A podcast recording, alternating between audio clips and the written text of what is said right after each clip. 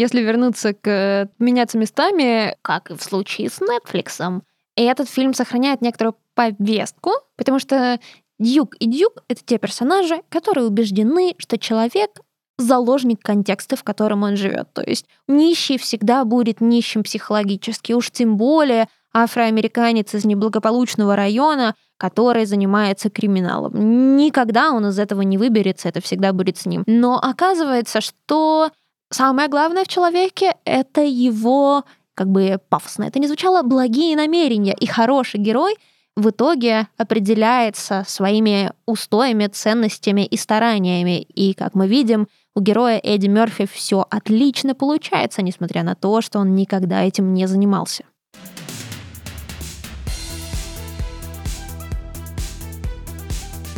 Всем привет! Это последний в 2021 году выпуск подкаста «Как из Умекиса». Подкаста, в котором мы обсуждаем знаковое, временами не очень знаковое кино 80-х и 90-х. Меня зовут Алина Затонская. Меня зовут Эльмира Любаева. Всем привет! А как ты думаешь, о чем стоит делать последний выпуск в году? О том, что этот год был непростым, что многое убыло, но многое и прибыло, дебет сойдется с кредитом, а все кассовые разрывы перестанут быть разрывами. И еще так, чтобы твой рост был чуть выше Кремля. Воистину. Но на самом деле мы сегодня обсудим главные, а может быть не очень главные, но все таки классные фильмы, посвященные Рождеству и Новому году.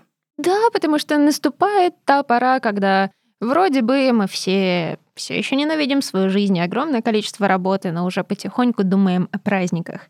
И кажется, что это отличное время, чтобы обсудить, пусть и кратко, но какие-то очень приятные новогодние фильмы, а может быть такие неприятные, что лучше сразу поместить их в черный список и их никогда не касаться. Да, еще хорошее время напомнить, что стоит подписаться на подкаст «Как у Зимекиса» на всех платформах подкастных, которых вы слушаете подкасты, и ставьте самые высокие оценки, чтобы о нашем подкасте в новом году узнало еще больше людей куда уж больше. Но действительно, мы будем очень рады, так что спасибо, что вы нас слушаете, и спасибо, что вы ставите нам оценки. Мы смотрим комментарии, ценим каждую оценку. Спасибо вам. С какого фильма начнем? А, я думаю, что стоит начать с классики. Зачастую когда мы говорим о Рождестве, мы вспоминаем новогодние рождественские псалмы и очень много произведений классиков, которые писали про это время, не только с точки зрения там, исполнения каких-то чудес, но и с какой-то моралью. И очень часто переосмысляли Чарльза Диккенса, который написал, пожалуй, самое поучительное произведение Рождества — это «Рождественская песнь». Стоит сказать, что часто экранизировали этот сюжет напрямую. Например, мы вспоминаем рождественскую сказку, где был использован motion capture и Джим Керри. Это такой пугающий, страшный полумультфильм, полуанимационный фильм, где скряга Скрудж, хотела бы я сказать Макдак, но не в этот раз, переосмысляет свою жизнь с помощью трех э, призраков прошлого Рождества, текущего Рождества и сочельника, если я правильно помню. В 1988 году решили пересмотреть этот э, сюжет и перенести его в современность. И назвать э, фильм решили «Новая рождественская сказка». В нашем переводе и «Скруджд», ну то есть отскрудженный, вероятно, а, на английский манер. В нем играет наш любимый Билл Мюррей, Играет он медиа-менеджера, директора канала, который на момент начала фильма согласовывает новогоднюю трансляцию и рождественскую трансляцию на канале и рассматривает как раз-таки то самое произведение Диккенса, которое они решили поставить. Но у этого произведения были интересные нюансы. Например, в этом фильме были приглашены танцовщицы легкого жанра для э, разбавления классики английской литературы. Э, в общем, он действительно медиа-менеджер, и в один момент, когда он совершенно полностью вообще теряет какие-либо нормы морали и логики, и, и вообще истины, э, в момент, как ни странно, когда ему дарят э, статуэтку за вклад в развитие благотворительности Америки, к нему приходит первый некий призрак, в виде его уже мертвого начальника и говорит, слушай, ты ведешь себя как скотина, тебе нужно пересмотреть свою жизнь, иначе ты закончишь как я. К слову сказать, э, этот призрак э, выглядел как мертвец, из головы которого торчала мышка и бегала по его черепу очень красивый и, в общем, как горный козлик. Вот. А, естественно, Билл Мюррей во все это не верит, потому что ссылается на то, что это опьянение, потому что очень часто в этом фильме он очень много и постоянно пьет, и не обращает на это внимания. Но в один момент, когда он сидит на званом завтраке, на бранче, вероятно, его начинают посещать галлюцинации. Ну и таким образом в течение нескольких дней к нему приходят три призрака, которые показывают ему, что же он потерял и что он может потерять, а, если будет продолжать свою жизнь так, как он ее, собственно, и ведет. Естественно, во всем этом есть и любовная линия, которую он тоже потерял по своей глупости и серости. Ну и, в общем, в финале все в целом происходит положительно, и он, наконец, понимает, что на самом деле он никакой не отвратительный человек, а может поменяться в лучшую сторону. Примерно так. И можно еще сказать, что в целом Билл Мюррей, как обычно, играет Билла Мюррея, такого хамоватого, дерзкого, персонажа, который в какой-то момент становится на путь истинный, казалось бы, идеально подходит для оригинального сюжета Диккенса, потому что в повести это такой предприниматель, который когда-то был человеком из бедной семьи, который настолько стремился вырваться из этой бедности, что постепенно он стал терять себя за тягой к богатству. И он лишается точно так же своей возлюбленной, потому что она понимает, что она уже ничего не может ему дать. Все, что его интересует, это накопление богатства. Он даже не тратит это богатство, ему нужно просто это накопить. В его жизни не остается никакой любви, никаких чувств, одна лишь жажда денег и алчность. И он постепенно все, что есть у него в жизни, теряет, и к нему приходит, ну, в оригинальной повести не его начальник, а его коллега, совладелец его компании, называлась Скрудж Марли. И вот к нему приходит призрак Марли и говорит, что если ты действительно продолжишь так себя вести, то закончишь ты очень плохо. Тебе придут три духа, и твоя задача сделать все правильно. И с драматургической точки зрения, и с позиции человека, который смотрит это сегодня, оригинальная повесть, конечно, ну, в некотором смысле проще, потому что там Скрудж становится как бы на этот путь истины, к нему приходит первый дух и ретроспективно показывает ему всю его жизнь, как он всего лишался, как он был жизнерадостным ребенком в детстве, ценил Рождество, а сейчас он ненавидит Рождество, собственно, это такой прото-гринч. И он был суперрадостным, как у него все было, и постепенно-постепенно все вот эти частички души его отмирали. И он уже с этого момента понимает, что что же я наделал со своей жизнью, начинает плакать, и, в общем-то, все последующие призраки просто показывают ему какую-то картину. И, в сущности, последний дух, как он говорит, и дух будущих святок, но, в общем-то, довольно быстро становится ясно, что это не дух будущих святок, это смерть. То же самое происходит и в Скрудж э, с Биллом Мюрреем. Там к нему приходит дух, он открывает его плащ, а там просто такие люди, как из чистилища, кричат ему и, и орут просто истошно. Да-да-да, там седьмой круг ада Паданте внутри желудка. Да-да-да-да-да. Ну и долгое время велись споры, что, значит, оригинальная повесть — это некоторый такой христианский сюжет или не христианский сюжет, или это такой протеанский сюжет, потому что главный герой — это некоторая такая фигура, как протей. Кто-то считает, что это христианский сюжет, потому что вот это полная иллюстрация искупления. Кто-то считает, что это не христианский, а совершенно светский сюжет. Но здесь важно понимать политический контекст, потому что, как это часто бывает с литературой, литература рождается на политическом фоне. И что происходит в момент перед написанием этой повести? Чарльз Диккенс — читает э, государственный отчет, в котором довольно ясно сказано о том, что в ближайшее время, согласно определенным законам, детям в сущности светит некоторое такое детское рабство, ужасный труд, ужасные условия, им приходится очень много работать, и действительно страна в некотором смысле погрязла в рабском труде на детях. И это настолько возмущает Диккенса, что он долго думает, что же с этим делать, и в итоге приходит к тому, что нужно не писать какую-то статью, а сделать художественное произведение, которое кольнет всех в самые сердца и которое даст людям понять, что так продолжаться не может. И на самом-то деле, несмотря на то, что Скрудж — это главный герой, и, конечно, его линия основная, и, конечно, с помощью Скруджа мы понимаем, что вот это презрительное или циничное отношение к нищете — это неправильно, но, тем не менее, тема рабского труда среди детей, она в оригинальной повести прослеживается красной нитью, потому что там возникают дети, которые просто обездолены, они болеют э, тяжело, там есть ребенок, который тяжело болеет, или ребенок, который вынужден работать. И эта тема там довольно часто на самом деле прослеживается, что не повторяется, например, в фильме с Биллом Мюрреем, потому что там это сведено, конечно, с учетом контекста, больше на тему богатых и нищих людей, потому что у Билла Мюррея есть в жизни все, ему, по сути, ничего не нужно, кроме теплого сердца. А бедняки э, очень сильно нуждаются в помощи и поддержке. И в конце тот путь, который проходит Билл Мюррей, заставляет его трансформироваться в персонажа, который не лишен сострадания и может помогать беднякам. На самом деле с оригинальным произведением все же есть некоторые параллели с точки зрения богатства и бедности, потому что у Билла Мюррея есть секретарша, которая постоянно с ним на связи, которая днями и ночами, ровно как и он, работает, и он не дает ей вообще возможности выдохнуть и отвести своего ребенка к психиатру, потому что вот уже пять лет он молчит. А почему молчит? Потому что его отца на глазах этого ребенка застрелили — и он после этого не проронил ни слова. Ну, видимо, ПТСР какой-то.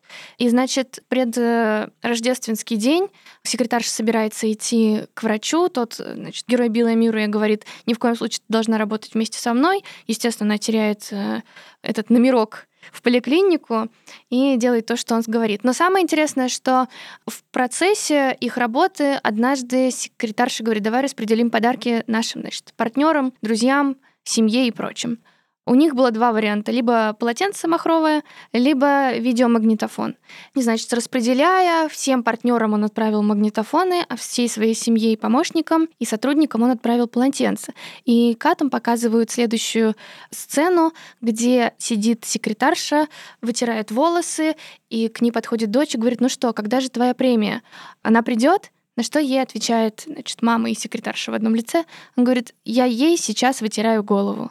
То есть этот мерзкий вонючка Билл Мюррей даже своей боевой подруге не смог э, выделить должного внимания хотя бы подарком. Единственным, чем он мог хоть каким-то образом ей помочь.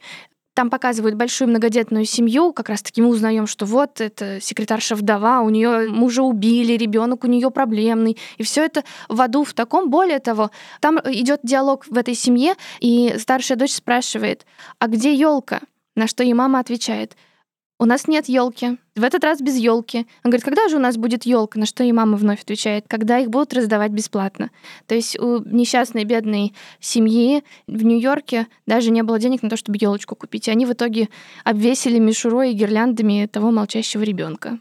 Это дурацкие дети сделали, да, но тем не менее. Короче, нет, все равно есть некоторая связь, она не очень сильная, но она прослеживается, да, что Мюрую настолько наплевать на проблемы, что даже тем, кто действительно нуждается в его поддержке, а секретарша напрямую зависит от него, даже к ним он никакого содействия не проявляет. И это прямая параллель с произведением Чарльза Диккенса, потому что там есть э, помощник Боб, который работает с Скруджем, у которого точно так же большая-большая семья, они живут в нищете, и у него есть маленький ребенок, который ходит на костылях, и один из духов, который показывает ему, как на самом деле живет его сотрудник, говорит, что, в общем-то, этот мальчик не выживет, если все пойдет так, как идет сейчас.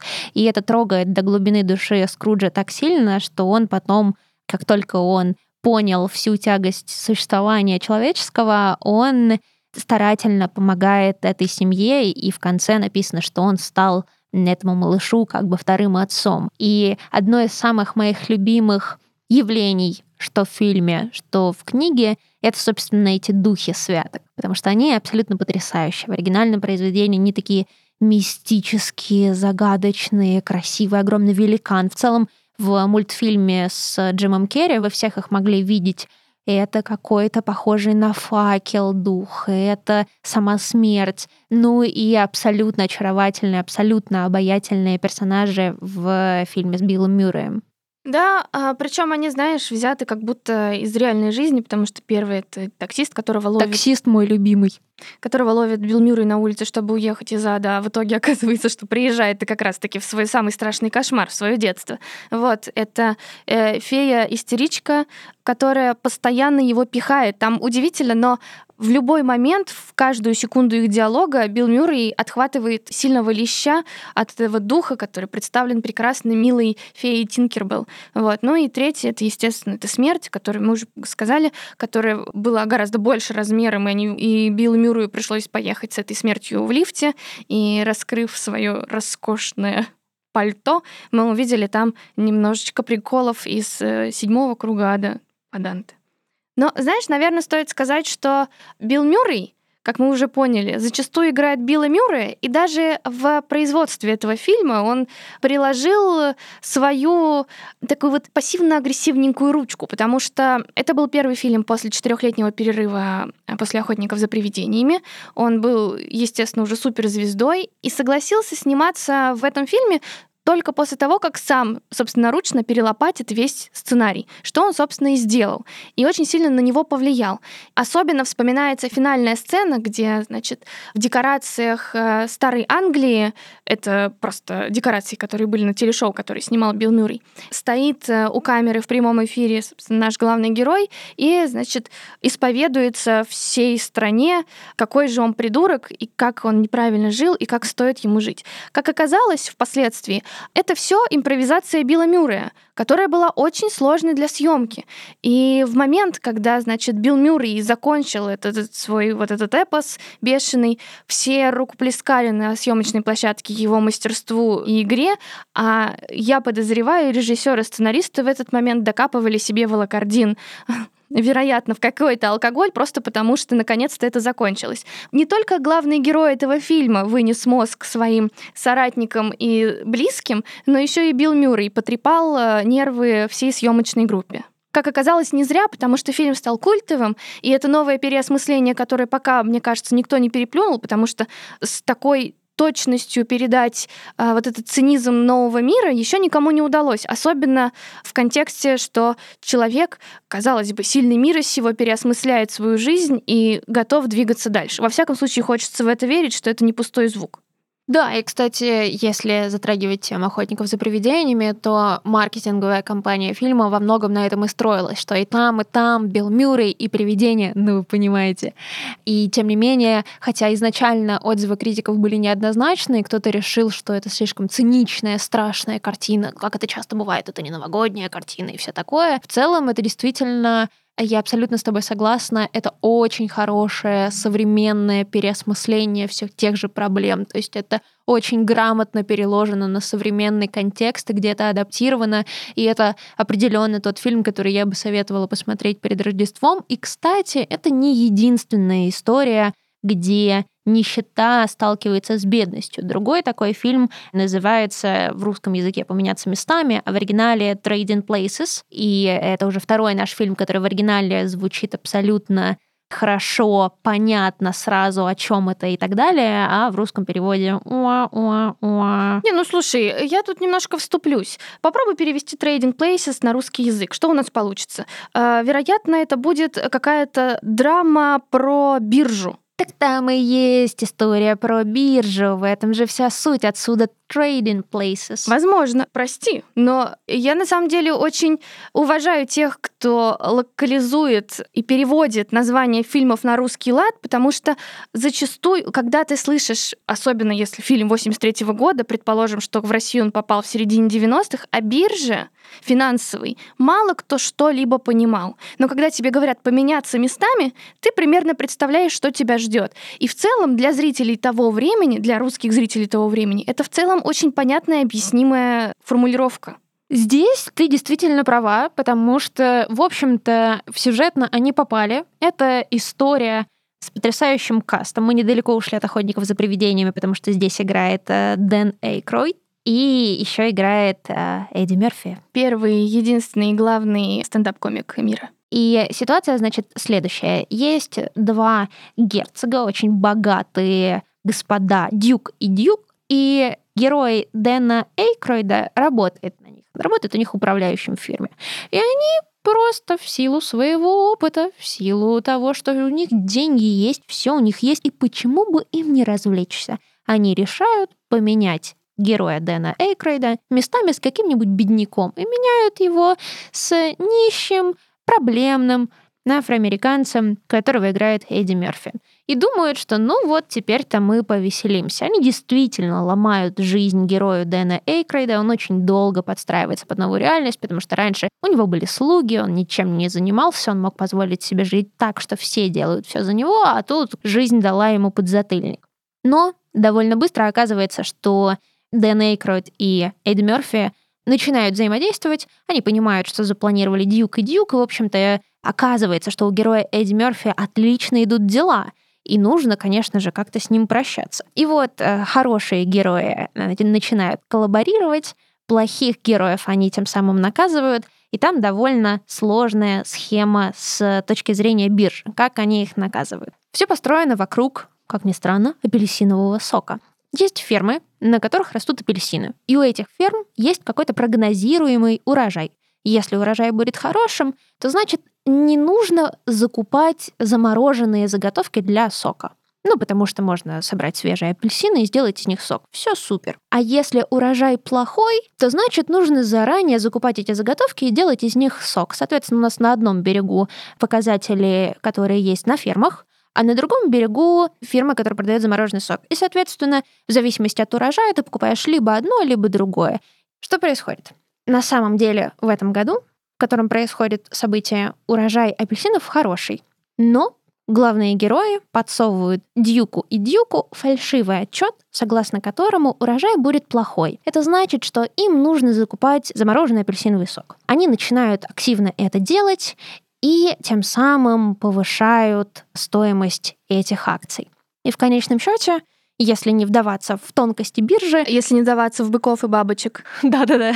В конечном счете просто оказывается, что урожай-то на самом деле нормальный, цена резко падает, падает она прямо перед закрытием биржи, и получается, что главные герои успели получить прибыль, а Дьюк и Дьюк очень много денег потеряли, потому что они за огромную стоимость купили, акции резко упали в цене, и биржа закрылась, а им нужно покрыть все расходы, которые по правилам биржи в течение дня им нужно закрыть. Соответственно, они понесли огромные убытки.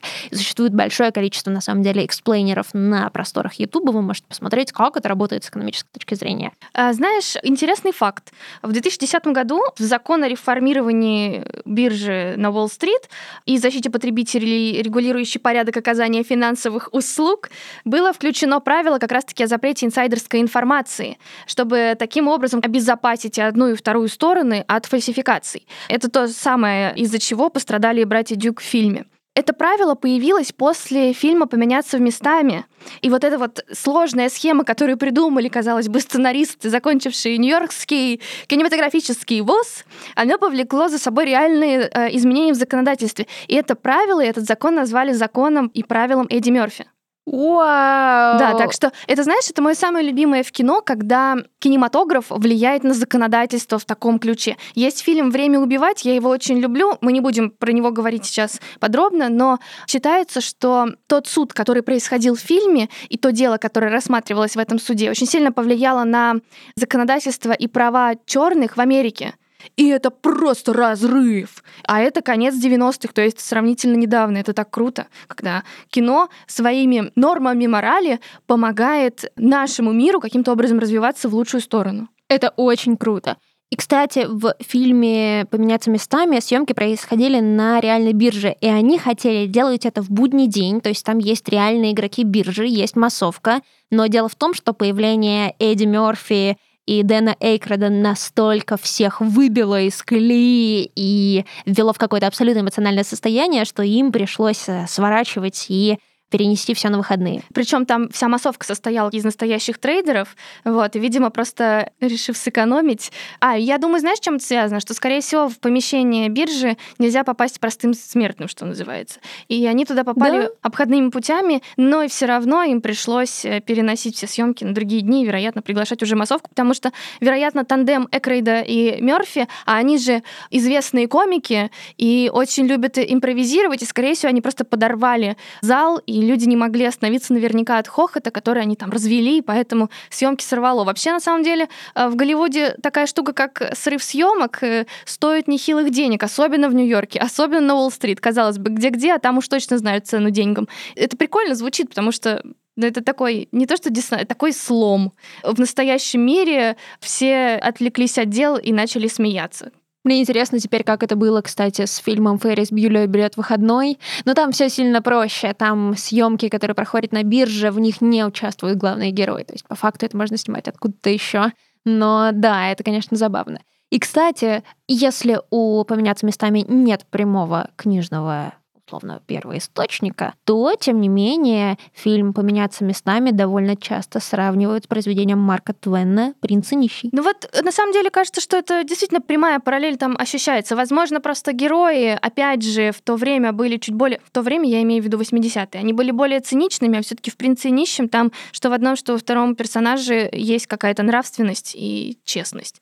Но я знаешь, о чем хотела сказать? А, попытались нечто подобное сделать в наше время. Господи, наше время. 80-е был не нашим временем. Но я к тому, что в 2018 году Netflix, мой любимый, любимый и нет, все-таки любимый, э, решил переосмыслить смену мест э, людей и снял фильм под названием «Princess Switch», где героиня Ванессы Хаджинс, которую мы все прекрасно помним по диснеевскому фильму «Классный мюзикл», каким-то образом странным, попадает на кулинарный конкурс в какую-то странную, непонятную страну, которая не существует на карте, и обнаруживает, что женщина, которая должна стать э, королевой этой маленькой, но сильной страны, очень сильно ее напоминает. И эта королева решила пожить последние дни в роли обычной девчонки, кондитера. И, значит, они поменялись местами и таким образом обрели свою любовь и счастье. Тут, конечно, не было никаких сложных хитросплетений финансовых. Тут скорее люди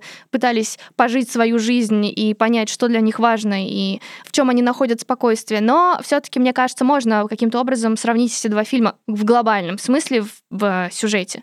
Вот. Но потом э, решили снять э, фильм The Princess Switch Again, а потом в этом году вышел и третий фильм, где у них появилась уже, это не спойлер, потому что вы это и так увидите, там у них появилась третья сестра, и все это превратилось в какой-то адский винегрет.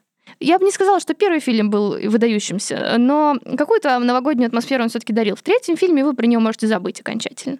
Ну, еще, кстати, если вернуться к меняться местами, хочется сказать, что, как и в случае с Netflix, этот фильм сохраняет некоторую повестку. А, объясню почему.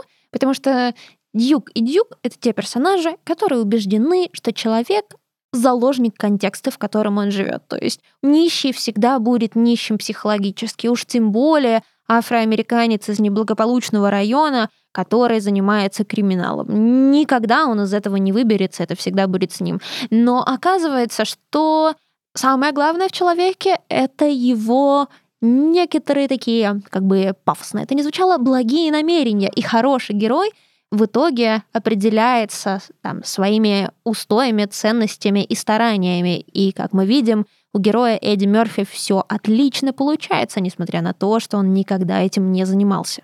Прикольно. Я думала, ты скажешь, что самое главное в жизни — это не благие намерения, это гибкость. Но в том смысле, что скорее гибкость не в том, чтобы прогнуться под систему, а в том, чтобы найти в себе силы измениться в лучшую сторону. Кстати, это вообще основной плюс всех рождественских фильмов. Ты понимаешь, что ты можешь измениться, и тогда весь мир вокруг тебя изменится, и ты поменяешь к нему отношение и будешь ценить то, что действительно ценно, а не то, что приписывает нам общество своей ценностью. Вот. И это классно. И это важно. Еще немножко о гибкости. Выходил фильм в нашем переводе, мой любимый наш перевод обозвал его «Дед от Мороз». А фильм с Тимом Алленом. Ситуация следующая. В один прекрасный день менеджер по продажам ну, как это обычно и бывает, детских игрушек получает премию «Продавец года» своей какой-то корпорации где-то в центре Нью-Йорка. И, значит, ему говорят, ты молодец, ты, мол, продвинул нашу игрушечную индустрию, как бы это странно не звучало, вперед, и мы там дарим тебе сертификат на Брифгош. На 100 рублей. На 100 рублей, да побалуй себя, ни в чем себе не отказывай. Вот. И он произносит вновь пламенную речь, чем э, немножко связывает э, своего героя с Биллом Мюрреем, например, в фильме «Новая рождественская сказка», когда он говорит, что для меня самое важное — семья, я люблю свою семью, мне очень жаль, что в этот день я нахожусь не рядом с ней, но она движет меня вперед. Что оказывается на самом деле? Он затусовавшись на этой вечеринке, посвященной их великолепным продажам, звонит своей жене и говорит, слушай, тут такое дело, стою в пробке, у меня проблемы, я однозначно опоздаю на 6 часов, миллионов часов, и своего сына смогу забрать чуть попозже. В итоге мы узнаем, что на самом деле семьи у него никакой нет. Он разведен со своей женой, которая живет с новым мужем, прекрасным, хорошим психиатром, которого зачастую герой Тималина называет врач, это не психиатр. Это еще одна, знаешь, такая пометка к тому, как время изменилось. Вот. А в 90-е психиатров почему-то врачами не считали. Ну ладно. И Рождество, канун Рождества наш главный герой должен провести с сыном. Сын этого не очень хочет, потому что он понимает, что папе все равно на него, что это абсолютно ему будет неинтересно и не весело, и подарков, скорее всего, он даже не получит. Ну, разве что тот самый сертификат, потому что папка забыл, естественно, про все подарки. Но все это ерунда. В один прекрасный момент, когда они сидят, вероятно, ругаются друг с другом, папа с сыном, они слышат странный шорох на крыше. Папа, Тималин, решает выйти на улицу и посмотреть, что же там происходит. Оказывается, на крыше дома стоят сани Санта-Клауса с э, оленями, а сам Санта-Клаус скатывается с покатой крыши, падает и умирает. А что вы хотели? Это реальный мир. Да, там, между прочим, про правила безопасности еще никто не в курсе. Вот. В этот момент, конечно же, все пребывают в шоке, и наш главный герой пытается найти что-либо в карманах, чтобы найти визитку, что-нибудь, чтобы каким-то образом отыскать, кто же этот человек, как ему помочь. В итоге этот человек, а, как мы понимаем уже в этот момент, Санта-Клаус исчезает, и появляется маленькая бумажка, на которой написано «В случае гибели а, нынешнего Санты просим надеть на себя его костюм Окей, подумал Тим Аллен, но он же гибкий у нас человек. И он, значит, надевает этот костюм, и вместе с сыном они начинают путь из варяг в греки, одаривая подарками все дома в округе, как раз-таки являясь тем самым Санта-Клаусом. Окей, подумал он, они уснули, проснулись, и им с сыном показалось, что это просто их был странный сон. Но все оказывается гораздо сложнее, потому что тот человек, кто надевает костюм Санта-Клауса, становится следующим Санта-Клаусом. И у него есть 11 месяцев, чтобы привести свои дела в порядок и занять его место. Естественно, это вызывает сильный экзистенциальный кризис у нашего главного героя. Естественно, его бывшая жена ему не верит и говорит, что, кажется, ты совсем с ума сошел ради того, чтобы быть рядом со своим сыном, потому что мы знаем, что наш там, сынок очень верит Санта-Клаусу, а ты до того сошел с ума, что начал отращивать себе пузо, бороду и волосы покрасил седой, лишь бы быть рядом с ним. Ну, в общем, герой за 11 месяцев... Э... Преображается, во-первых преображается и не слабо, и забирает на себя всю главную ответственность э, Санты и становится следующим Сантой. Что тебе больше всего нравится в этом фильме? Мне нравится, что происходит принятие себя, что человек, который мыслил э, только цифрами, там, рейтингами и показателями, изменяется ради того, чтобы быть поближе к сыну, потому что это сильно их сближает, чтобы найти, наверное, то самое призвание, к которому он шел, но не зная о том, что он к нему идет. Просто потому что он подспудно же начал работать в компании, которая производит детские игрушки. А впоследствии он эти игрушки начал дарить детям. И это прикольно, и это очень новогодняя штука, и как будто даже тот факт, что а, наш главный герой поправился на энное количество килограмм, отрастил бороду и, в общем, потерял тот лоск, который был у него как у менеджера, но приобрел вот эту чистоту и свет в душе, на это приятно смотреть, и это очень сильно дарит тебе магию Рождества, где люди наконец-таки находят себя в каком каком-то своем деле, или в семье, или в любви, или еще в чем-то. Знаешь, когда ты говорила про э, сложную ситуацию в семье, я вспомнила еще один рождественский фильм, абсолютно неожиданный в этом списке, но тем не менее. «Крепкий орешек» — настоящий рождественский боевик, где у героя изначально есть проблемы с семьей, он хочет с ней восстановить э, отношения и вернуть все как было, но так получается, что когда он приезжает к своей жене в бизнес-центр. Этот бизнес-центр захватывают террористы с абсолютно очаровательным злодеем Аланом Рикманом. В общем, «Крепкий орешек» — это фильм, который вводит тренд на рождественские боевики, как ни странно, и действительно, есть там э, некоторый дух Рождества, хотя, конечно, такие синемофильские шутки со стороны Брюса Уиллиса про Роя Роджерса, ковбоя Роя Роджерса и многие другие фрагменты. И Алан Рикман как такой харизматичный, интеллектуальный, интеллигентный злодей, в принципе, один из ключевых злодейских фигур в кинематографе, потому что он тоже в некотором смысле вводит моду на таких вот сдержанных, интеллигентных злодеев, и это того стоит. И да, там есть рождественская нотка. Мы вернемся немножко к Netflix. В этом году, в 2021 году, под конец, выходит фильм под названием Love Heart. Как мы знаем, «Крепкий орешек» э, в оригинале звучит как «Die Hard». Вот. Ну, снова мы, может быть, снимаем шляпу э, нашим локализаторам, потому что «Крепкий орешек» звучит как будто это что-то будет смешное, но крепко. Ну, то есть это будет как раз-таки тот самый комедийный боевик. Поэтому, мне кажется, в целом довольно удачное название. Извините. Выходит фильм «Love Heart». Если кратко, совсем кратко о сюжете, девушка, значит, работает в медиа, казалось бы, что-то знакомое, и пишет колонку о том, как она неудачно знакомится в приложениях и знакомств. У нее в профиле написано, что ее любимый рождественский фильм, там есть такая прям определенная строка, это «Крепкий орешек». И очень много шуток построено как раз-таки вот вокруг этого диссонанса, потому что, казалось бы, это все таки боевик. В целом его сложно назвать если его там смотрел в полглаза рождественский, но все равно для нас и, вероятно, для там современных наших ровесников э, в Америке это тоже является э, рождественским фильмом, и это очень интересный пример того, как разные жанры кино могут существовать в едином поле рождественских фильмов. То есть мы поговорили сейчас про трагикомедию, скорее всего, новая рождественская история, мы поговорили про поменяться местами в большей степени комедия. Такая сатира, да, угу. с, э, комедийная сатира, если так можно выразиться. Мы говорим сейчас о комедийном боевике «Крепкий орешек», «Санта-Клаус» — это просто рождественская красота и прочее. И, например, мелодрамы. Их довольно много, они все разные, собственно, на их основе все нынешние нетфликсовские рождественские рамкомы и созданы. И, например, фильм «Пока ты спал». Сандрой Балок. Вообще, я считаю Сандру Балок, ну, в один момент моей любимой актрисой комедийного жанра,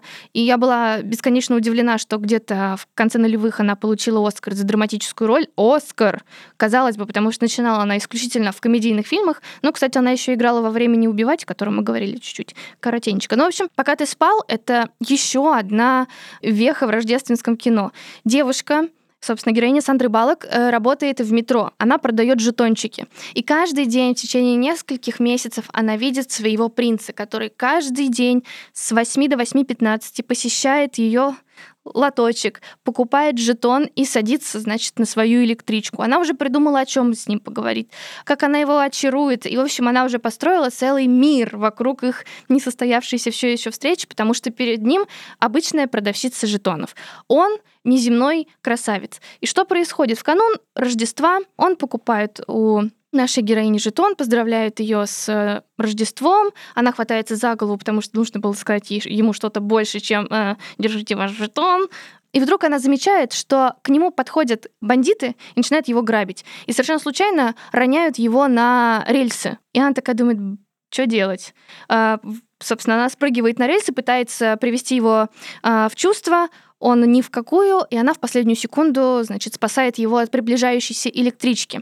В момент, когда они попадают в больницу, для того, чтобы его проведать, она говорит, что является ему будущей женой. И поэтому ее пускают в палату. В этот же момент приходит его семья, и начинается целый круговорот, потому что они думают, что, значит, что наконец-то у их холостого сына появилась подруга, часть э, героев ей верят, и бесконечно в нее влюбляются, потому что она чистый, светлый, хороший человек. Часть героев проходит через некоторое принятие. Сначала отторжение, потом принятие, а потом и любовь.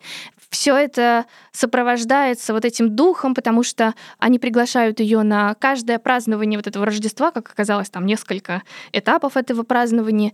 И они, в свою очередь, дарят нашей главной героине, которая очень часто говорила о том, что она одинока, и у нее никого нет, у нее очень рано умерла мама, у нее сравнительно недавно умер отец, ну, в общем, она осталась совершенно одна. И это тоже своего рода сказка, потому что за спасение человека она приобрела то самое, чего ей никогда не хватало. Свою семью, которая ее любит и ценит беззаветно, и даже в момент, когда она признается в том, что обманула всех, это в целом никого не волнует, потому что главное... Хотя сейчас я вот, когда смотрела его, я такая думала, девушка, не пойми какая, обманула всю семью, втерлась в доверие, а потом в ЗАГСе, когда она уже должна выходить замуж за своего вот этого спасенного героя, признается, что на самом деле никакая она ему не жена, и вообще в целом это все придумано, они ее прощают. И говорят, слушай, ну ты же хороший человек, мы же поняли, что ты это делаешь для того, чтобы нам сделать легче, поэтому тебя прощаем, ты не переживай, пиши свой номер страховки, банковский счет, все поделим по-братски. И я такая думаю, что какая прелесть, какой прекрасный светлый фильм, который в нынешнее время совершенно невозможен, потому что люди, ну, как бы так сильно друг другу уже не верят.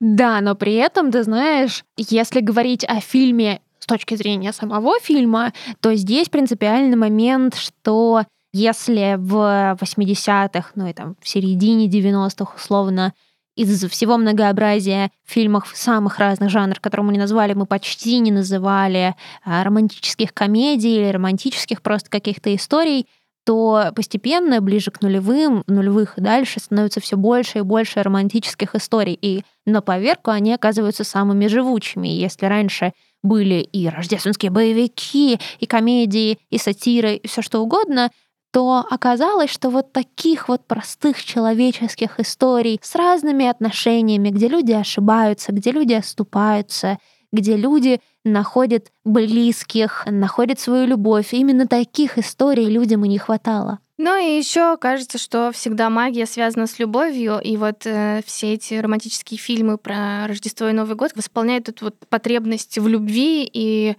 чтобы ты не умирал в одиночестве, как мы часто умираем после работы, а наконец-то ты мог найти дома тот э, светлый очаг, спокойствие и компанию. Давай попробуем посоветовать какие-то рождественские фильмы. Кстати, о любви, счастье, свете. Я бы посоветовала «Кошмар перед Рождеством», потому что иногда стоит немножко отвлечься от ромкомов. Нет, на самом деле это еще один показатель того, что фильмы про Рождество могут быть разные, и даже жители города Хэллоуин могут нуждаться, хотя, казалось бы, Хэллоуин лучший праздник на планете, ну как бы лучше не придумаешь, но все таки нуждаются вот в этой магии Рождества, которая нам, собственно, это Рождество и дарит. А ты?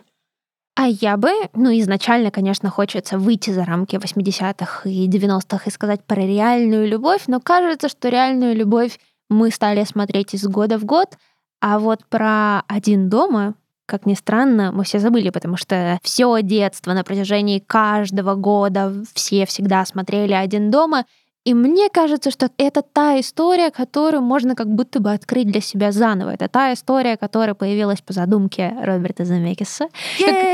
Да, наконец-то, как это вводится обычно. И там довольно много характерных для него историй, потому что, в принципе, ребенок куда более светлая, важная и глубокая фигура, чем взрослые, про вот этих незадачливых мошенников и так далее, и так далее. Но снял ее, как мы все знаем, Крис Коламбус — я бы посоветовала пересмотреть все-таки один дома, вернуться к тому доброму, светлому чувству пинка под зад уличным мошенникам. Да, ну, кстати, Крис Коламбус в этом плане очень э, рождественский режиссер, и, возможно, многие фильмы его к Рождеству не относятся, но с ним ассоциируются. Например, первый Гарри Поттер и Философский камень. Это же тоже Крис Коламбус. И Гарри Поттер и Философский камень, как и все последующие, наверное, части, вплоть до Кубка огня, потому что все остальные уже особо не, не счастливые, очень хорошо пересматривать в Новый год и в новогодние каникулы. Смотрите хорошее, плохое, доброе, светлое, мрачное рождественское кино и будьте счастливы. Целуем вас в макушке и поздравляем с наступающим Новым годом. Всем пока! С вами были ведущие Алина Затонская, Эльмира Любаева и монтажер Саша Архипов. Пока!